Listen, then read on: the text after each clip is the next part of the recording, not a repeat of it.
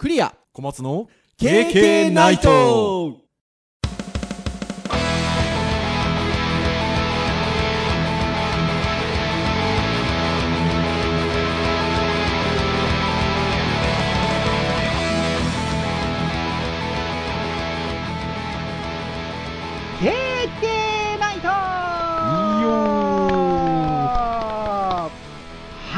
い、ということで316回の配信になります。お届けをいたしますのはクリアと、はい小松ですどうぞよろしくお願いいたします。はいよろしくお願いしまはーいということで前回の配信が9月30日ということで9月の本当に末日でしたので今日の配信が、えー10月最初の配信ということでございますね10月入っちゃいましたよ小松先すねまああと年内で100日切りましたけど。生いやー本当そうですよね。もうやっぱ昨年からのねコロナ禍であのーまあなかなかやっぱ外に出出ない時間も長いので今まで以上にあっという間に過ぎていっちゃうっていうか。あとはなんか肌で季節感をちょっと感じづらいですよね。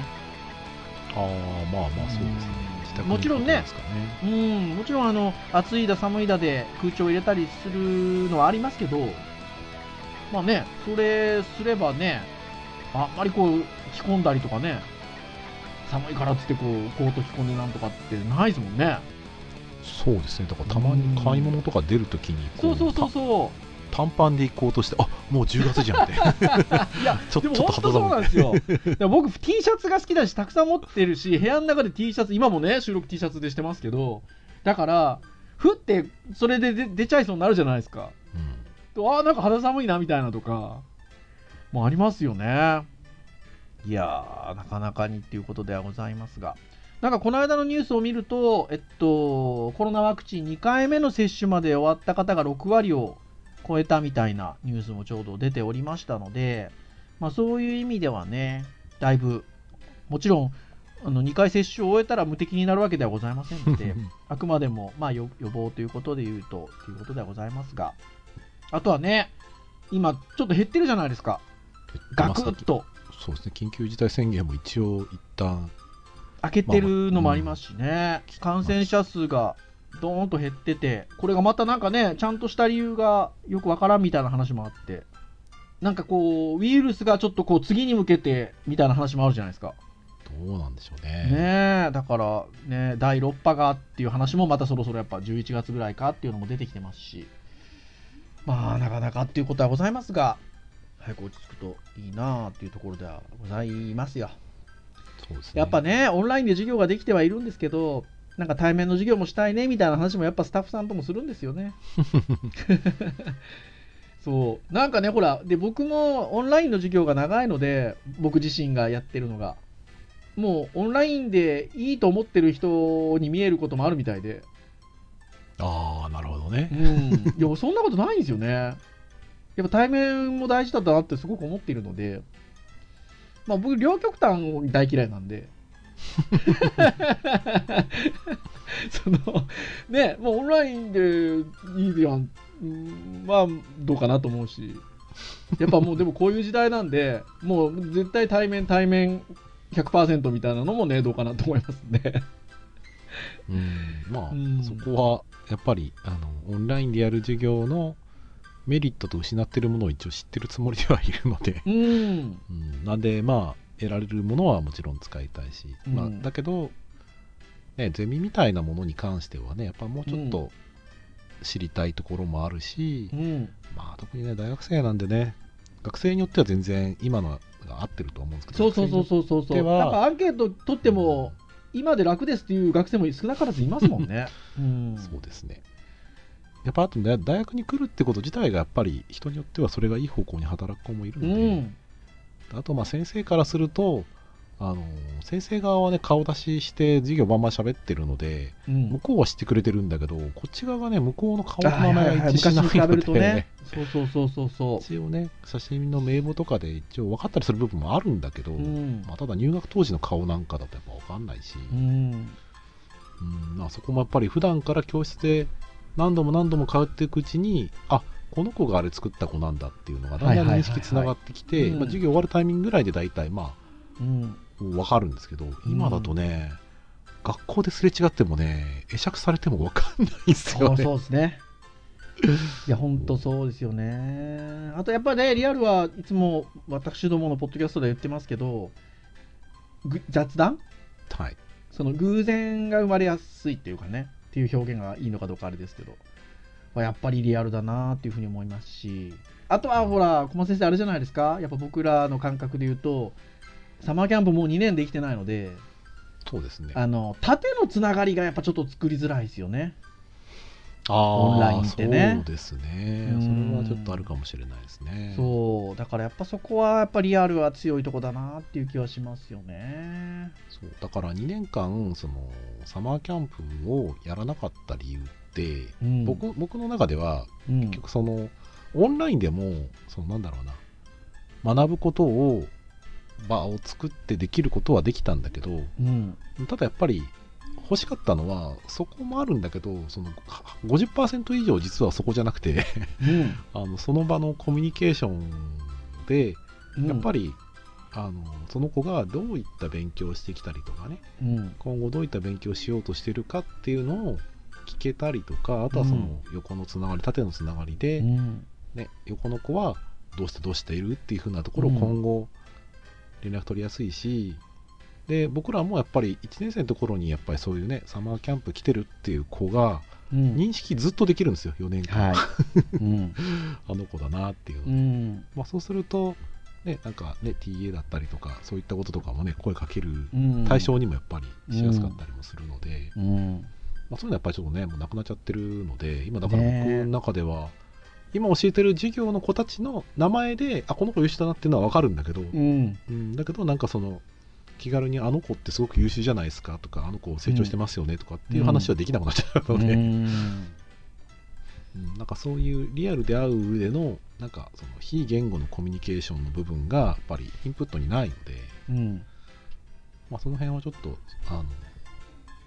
個人で勉強する以外の部分でのねあのしやすさみたいなのが失われてるところはあるので、はい。まあ、そこはちょっとね欲しい欲しいですよね。そうなんです。だから言っときたかったんですけどあの僕は決して 私は私クリアはオンライン至上主義ではございませんということを言っときたかったんですよ。あ逆も言っときたいですけどね。また対面授業至上主義でもないですけど。はい。あのどっちでもないですけど。はい。っていうところですよはい まあそんな10月ではございます。はい。えーで、今日は何のお話をするかと言いますと、えーウェブ会なんですよね、一応ターンで言うと。はい。はい。まあ、ウェブ教育、えーハードガジェットみたいな、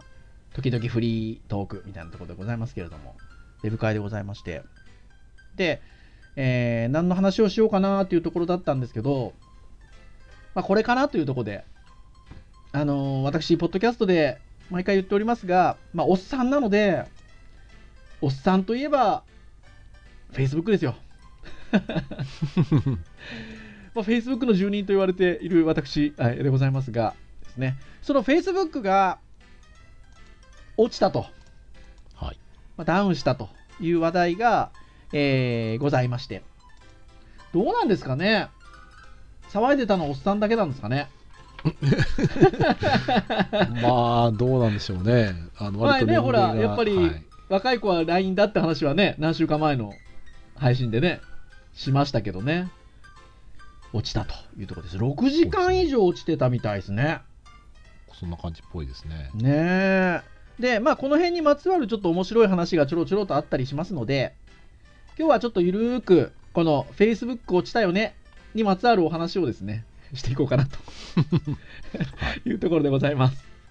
はい。ということで、皆さんどうぞよろしくお願いいたします。はい。ってなことなんですが、えーちょっといくつか参照したい記事なんかがあるんですけど、えー一応見てるのが、えっと、ギズモードさんの、えーなぜ6時間以上も続いたの ?Facebook、Instagram 全面ダウンの原因ということで、まあ、あの、インスタグラムはね、今 Facebook 参加でございますから、まあ、当然影響影響が出たのかなというところで、まあ、6時間以上続いたと。で、えーこれ、西海岸、アメリカ西海岸時間で月曜日ですよ、週始めですよ。月曜日の AM8 時40分ですよ。これもう、このアメリカの西海岸で言ったらもう仕事始まる。ちょうど良き時間から6時間以上ですよ。これはなかなか大変だったでしょうね。ねうーん。ちなみにだからこんな時間なので、日本は夜中だったんですよね。そうですね、夜中です、はい。小松先生、気づお気づきになりました？あれ調子悪いなっていうフェイスブック。僕、寝る前に見ようと思ったら、あの、繋がんなかったですね。あで、でツでツイッターでー落ちてるのかなっていうつぶやいたのが、ちょうどその10時、10月5日の午前1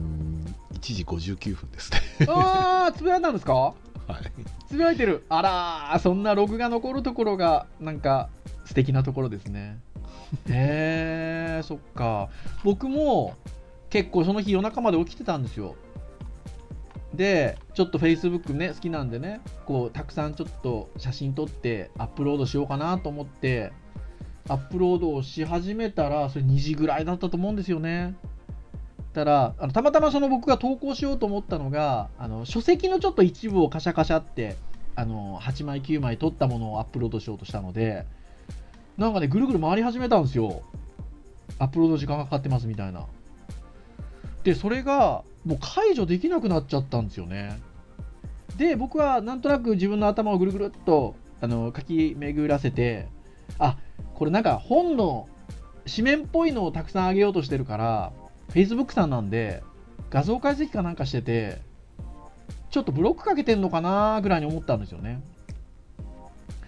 で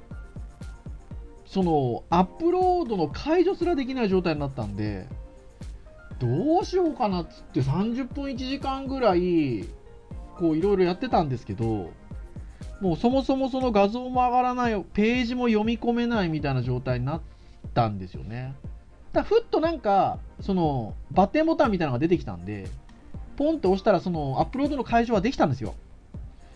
なんだけどもうこれどうしようもないなと思って多分なんかブラックリストかなんか入ったかなと思ってやめやめっつって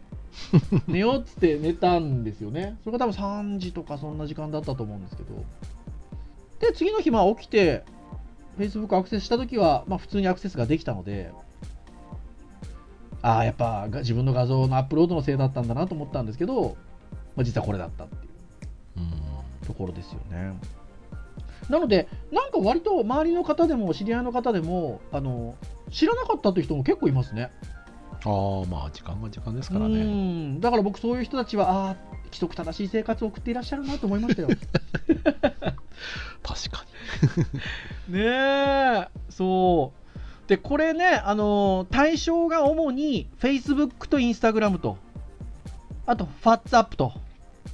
えーあとメッセンジャー、に。とうんあとオキュラス、とワークペあーなるほどねえーワークプレイス、まあ、いわゆる Facebook 絡みのところが、まあ、軒並みアウトと。で、これね、編集会議であーって言ってたんですけど、Facebook でログインしてポケモン GO など利用している人たちにもアクセスエラーが表示されたと。これそうですよね。まあ、いわゆるソーシャルログインを使っている場合はそうなりますね。認証を取っていけたっていうところでのログインですもんね。はい。らそこが取れないってことですもんね。そうですね。これはなかなかですよ、だから。そうですね。で、さらにアクセスエラー表示されるもんだから、みんな揃って再アクセスを試みたと。ということで、ネット全体がもっさりと遅くなり、アメリカ三大モバイルキャリアも苦情が殺到と。まあ、特に向こう朝なんでね。あ そうですうね。ーん。これね、面白いですよ。で、そういう状況が起きてくると、今度何が起こるかですよ。今度は、障害状況確認サイトまでダウンしたと。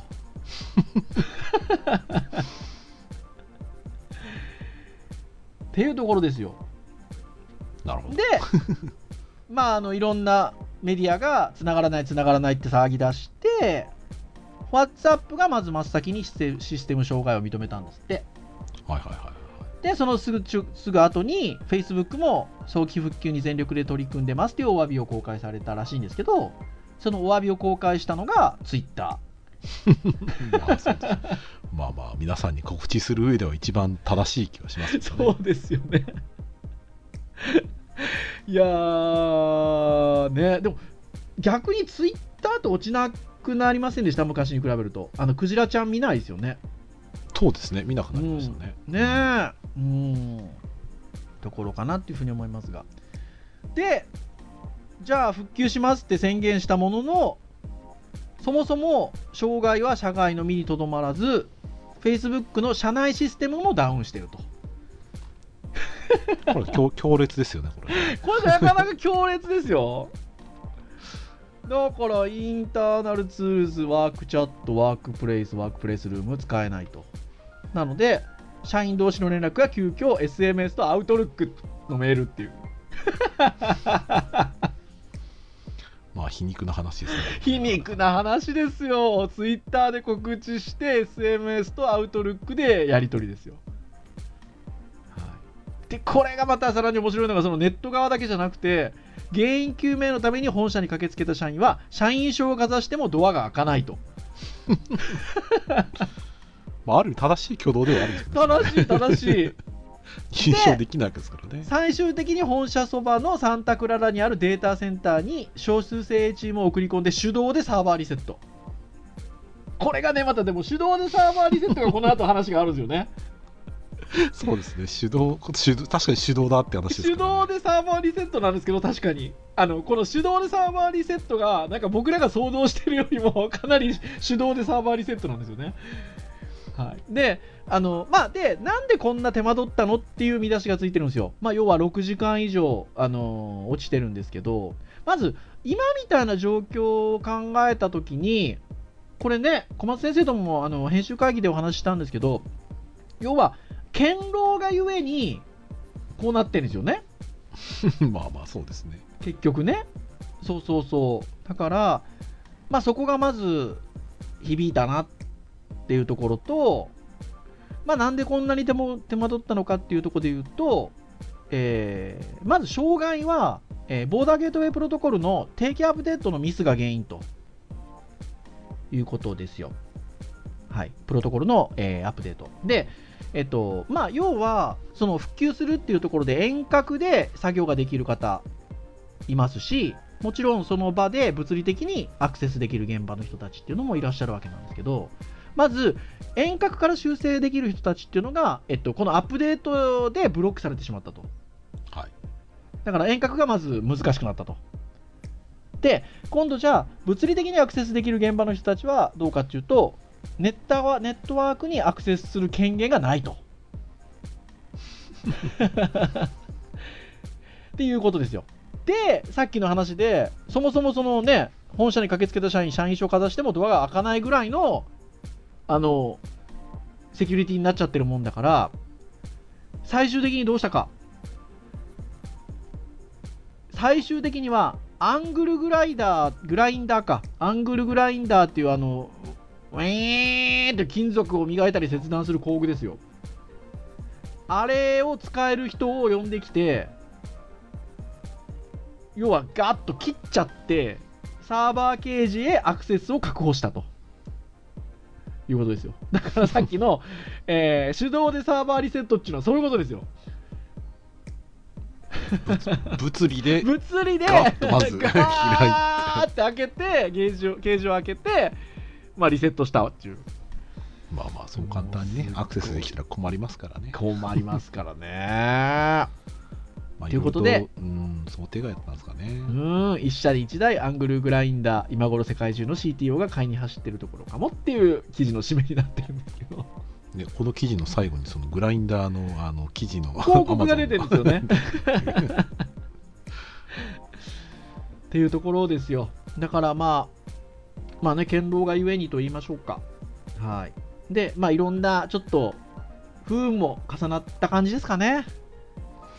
うん、まあまうん。あ、アップデートによってそうなるっていうことは、現状のね、仕様では当然想定してたところなんでしょうけど、まあアップデートのミスなので、まあそこの部分はね、その元からあるものからしてみたら想定はしづらいでしょうからうね、ん。まあなかなかな 感じでしたね。ね。でやっぱりよね GAFA の一つですから言うてもまあ影響が大きいですね。ね影響が大きいですよねそこが6時間もダウンしてたってなるとねやっぱちょっと影響が大きいなっていうところですよね、まあ、そこで言うと Google さんなんかはねこんな感じの規模の落ち方は記憶にないので逆には頑張ってますよね そうですね。んツイッターのクジラは見なくなりましたけど、まあ YouTube のお猿さんがまあたまに見るぐらいあたまにいなりしたからますよね。うん。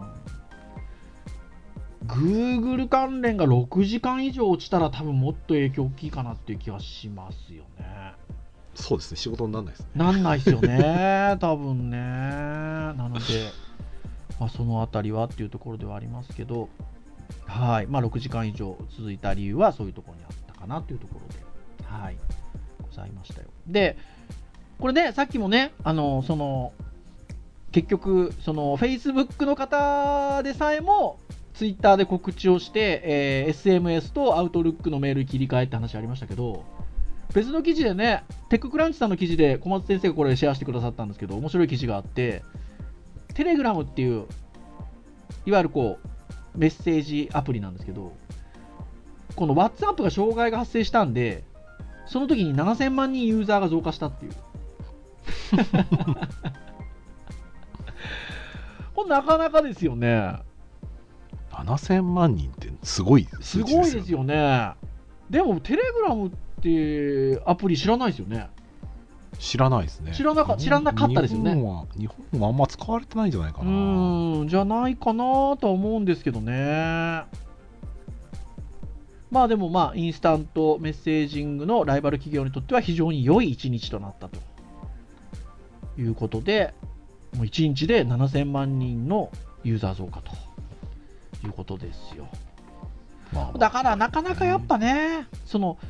一つのサービスに依存するっていうのはまあ当たり前のことではあるんですけど、まあちょっと危うい点はありますよね。まあそうですねう。ーんここがだから、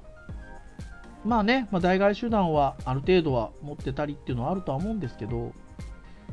まあ、Facebook に関しては、まあ、何度も言いますが、GAFA の一つでもありますし、まあ、利用者も多いので、まあ、ちょっと影響が大きかったかなっていうところですし、まあ、はいコミュニケーションをね、あの、言ってしまえば製品として売ってる上で、まあ、わざわざ他のね、製品のところ、競合他社をチェックする上では触りますけど、うんまあ、主観のものに関しては、それはまあ、自分のところのやつ使った方がいいですからね。いや、そうですよねう。んうん、っていうところかなっていうふうに思いますよ。ほんでですよ、Facebook といえばザッカーバーグさんですよ、創業者の。はい。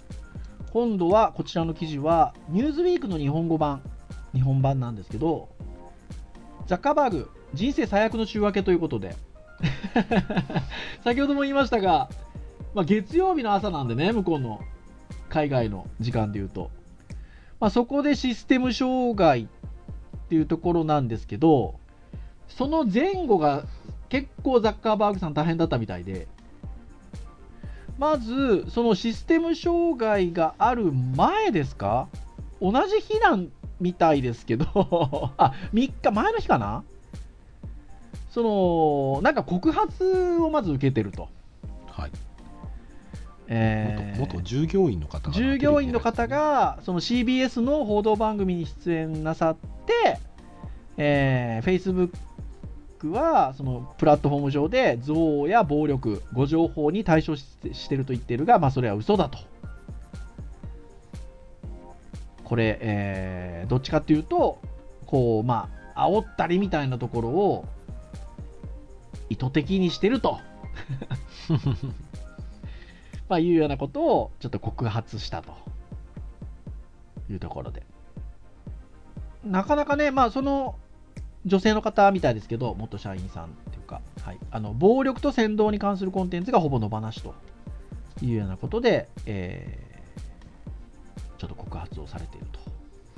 まあ、対応するとね、会社の利益的なところにも響きますからね、まん。あ、それをやるかどうかの判断でだいぶ収益変わりますからね。難しいですよね。で、まあそんなこともあったので、Facebook に批判が結構殺到してたと。まあ、これもでまたなんか恣意的な気もするんですけどそのザッカーバーグはのんきにフェンシングやセーリングを楽しんでる写真を投稿してたと。そのタイミングで。で反論を買ってたそのタイミングでさっきの話ですよ Facebook が6時間以上落ちてるっていうことになってるんですよね。で、えーまあ、子会社のインスタグラムファッツアップのサービスにも同時に障害が及んだっていうような話でございまして。これでもすごいんですよ。そのこれらのプラットフォームが1時間閉鎖されただけで Facebook が被る損失が1億6000万ドル。だから1時間閉鎖されただけでってことは6時間以上閉鎖してたんですからまあかけ6プラスアルファ的なことですよね。まあ、600億円とか700億円とかですかね。ねでザッカーバーグさんの個人資産がトラブル発生後の数時間で60億ドル余り減少したと。60億はちょっとか桁が違いますね。桁が違う。60億ドルだから？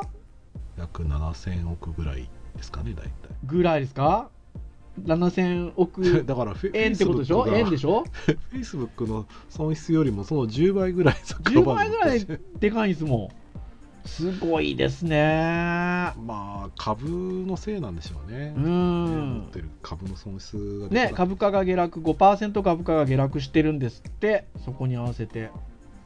でまあねさっきの話ですけど社社屋に入れなかったりプラットフォームにアクセスできないと。